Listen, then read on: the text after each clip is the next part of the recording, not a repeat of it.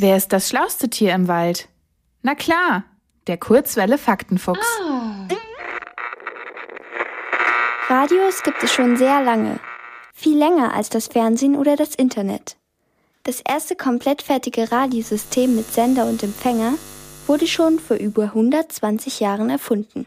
Damit ein Radiosender funktioniert, braucht er drei Dinge. Etwas, um Töne aufzunehmen, etwas, das die Töne als Signal übertragen kann und etwas, das die Signale wieder als Töne abspielt. Oh. Auf die Idee, über dieses System eine Sendung auszustrahlen, kam Reginald Fessenden.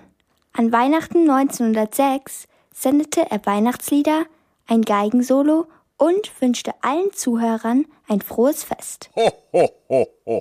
Der Moderator oder die Moderatorin für eine Radiosendung sitzt meistens trocken in einem Studio. Im März 2016 stand dem Moderator von Baden FM das Wasser aber wortwörtlich bis zum Hals. Fünf Stunden und 21 Minuten lang moderierte er eine Radiosendung unter Wasser. Damit das funktionierte, hatte er einen speziellen Helm mit Mikrofon und einen Neoprenanzug an.